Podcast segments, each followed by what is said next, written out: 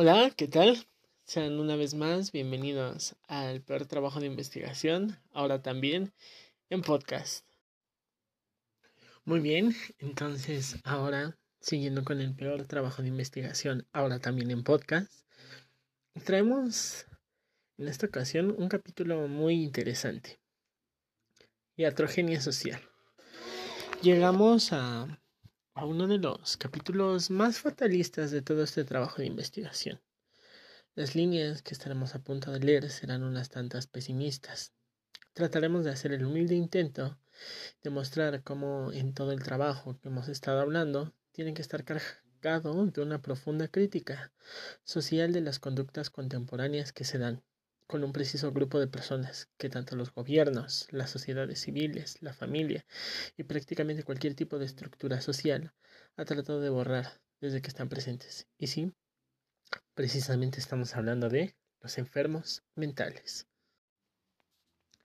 Entonces, pues para empezar este capítulo, primero tenemos que conceptualizar qué comprendemos por iatrogenia para posteriormente hablar de por qué algunos autores apuntan a que vivimos en una iatrogenia social hoy en día. Vamos a comprender a la iatrogenia como el daño ocasionado por el profesional de la salud a pacientes, familias u otras personas de manera no intencional, que puede provocar desde un ligero malestar emocional hasta la propia muerte. El concepto suena un tanto fatalista, y ha sido llevado a cabo por algunos autores, como son Domecq Gómez o Frey Soler o Quertz Méndez incluso.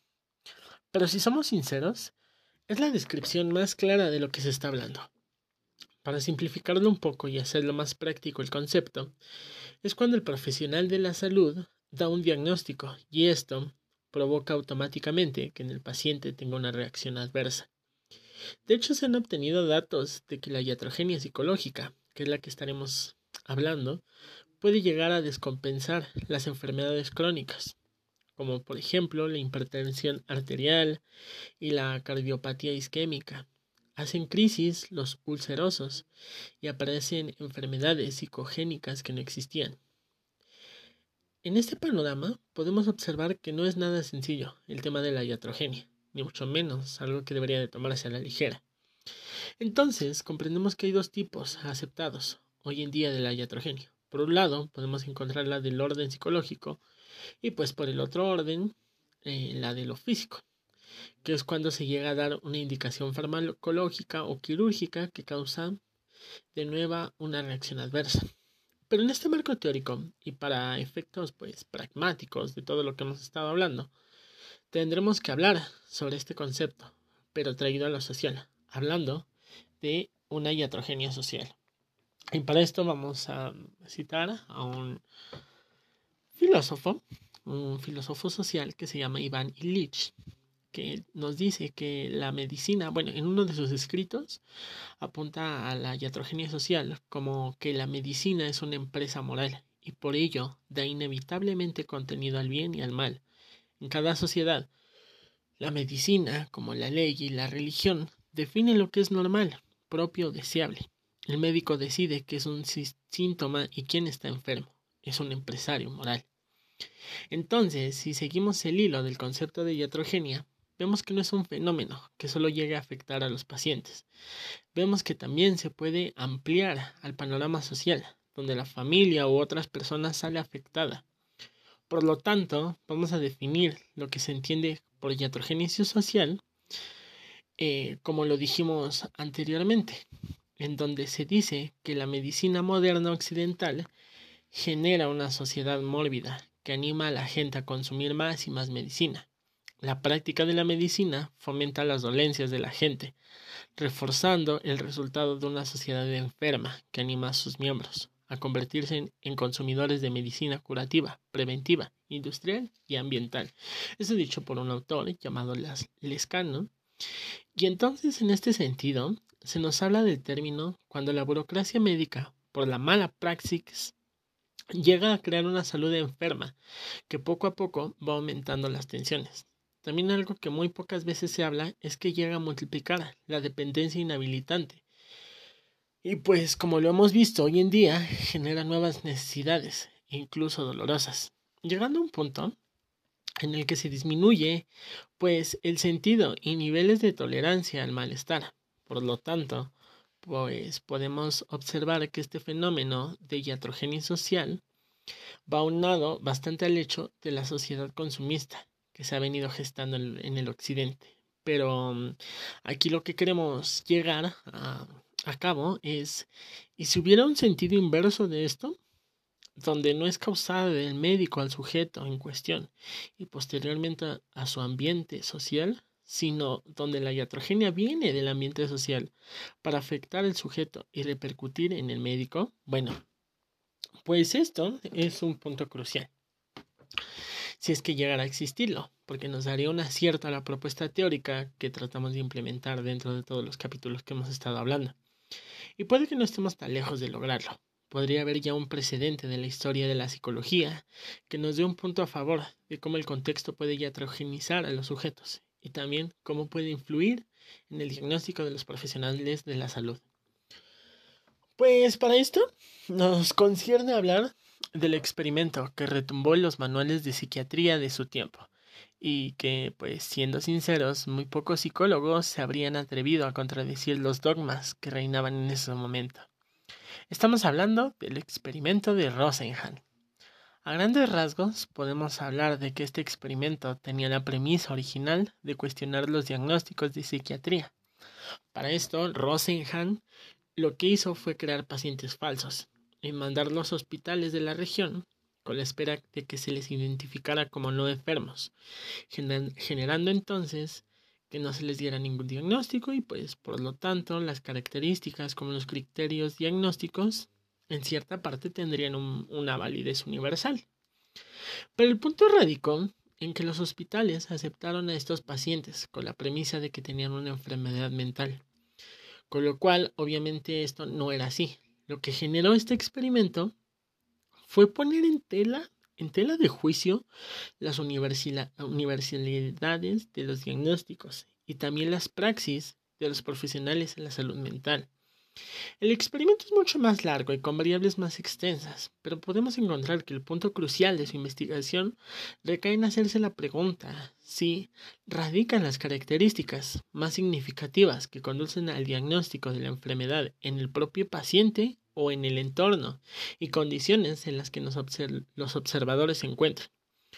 Pues la respuesta a esta pregunta la encontramos en la publicación del experimento de Rosenhan, donde nos habla de que en cierta parte, en ocasiones, a los pacientes, una vez etiquetado con un cierto tipo de enfermedad, el pseudopaciente quedaba pegado a esa etiqueta. Si el paciente iba a ser dado de alta, naturalmente debía estar en remisión pero desde el punto de vista de la institución no estaba acuerdo, ni lo había estado nunca. Esto dicho por Rosenhan alrededor del año 1973.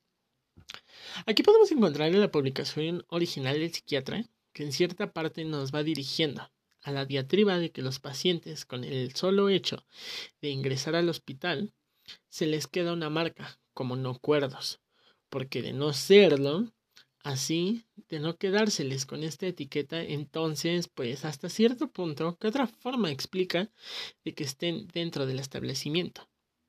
Esta dicotomía es la que podemos encontrar en este experimento. Y siendo sinceros, no está nada alejado de la realidad.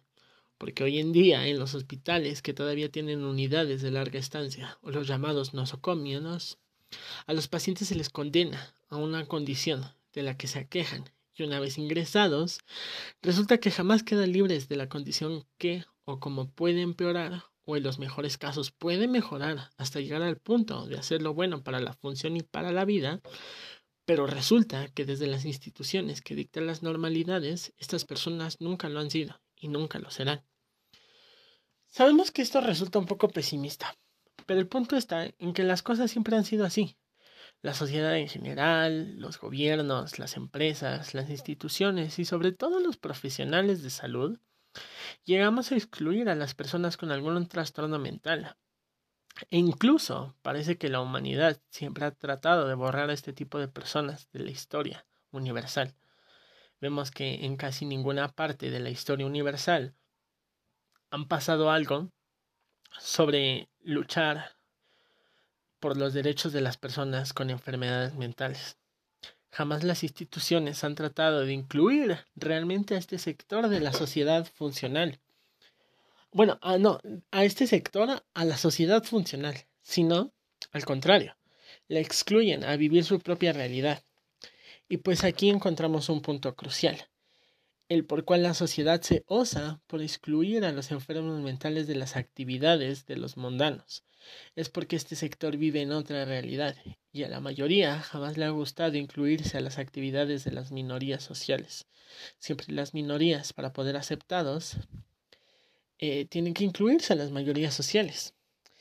Mas, en cambio, se nos olvida que tal vez en esta situación, en este punto de la historia, la mayoría debería incluirse también a las actividades de la minoría, a las actividades que los enfermos mentales no pueden traer a un mundo que fue diseñado para gente cuerda. Entonces, ¿cuál es el punto de hablar del experimento que habíamos mencionado? Pues como hablamos al inicio, puede que ya haya un precedente de la psicología, de cómo el contexto iatrogeniza al paciente o a los sujetos, y he aquí nuestra respuesta a la interrogante que estábamos buscando. Empíricamente podríamos decir que ya tenemos un caso documentado científicamente de cómo el contexto que rodeaba los hospitales afectó a los profesionales de la salud a que dieran un diagnóstico que claramente no correspondía que se les diera. Entonces aquí ya tenemos un primer proceso de cómo el contexto puede afectar demasiado a las personas, a que se les dé cierta estigmatización a los enfermos mentales o en nuestro caso, a las personas con trastornos de personalidad que no pueden ser algo diferentes de lo que ya son. Entonces aquí, nuestro primer proceso de cómo el contexto iatrogeniza al profesional de la salud y por lo tanto afecta a los sujetos. Aquí queremos soslayar que será tarea de posteriores investigaciones el ver qué tanto o, qué o con qué tanta frecuencia este contexto llega a presentarse y a la recurrencia que tiene en distintos sistemas sociales de la actualidad. Pero aquí tenemos otro acierto a la propuesta teórica que estamos presentando. En tanto, pues, los sistemas sociales sean demasiado herméticos, van a atender al caos y serán determinantes en la conducta de los sujetos. Aquí encontramos este argumento peculiar porque este hecho nos da a entender cómo el orden y del control llega a un momento en el que el sistema se, colapsa y por lo tanto genera el caos y el descontrol. Mientras que por otro lado podemos encontrar que los sistemas caóticos llegarán a un momento a que se estabilicen por medio de un agente antrópico. De este modo, del caos surge el orden y del orden surge el caos, llegando todo a formar un increíble y cósmico equilibrio. Pero aquí hay un punto que no tocamos, porque es lo peor que la humanidad ha hecho a este sector, y es volverlos seres sin tiempo, sin espacio, sin identidad, volverlos unos marginados del tiempo. Pero bueno, eh, en esta ocasión, pues esto será para otro capítulo. Damos muchísimas gracias a las personas que hayan escuchado esta grabación. Eh, esperemos y les haya agradado bastante y que pues jamás se dejen de cuestionar.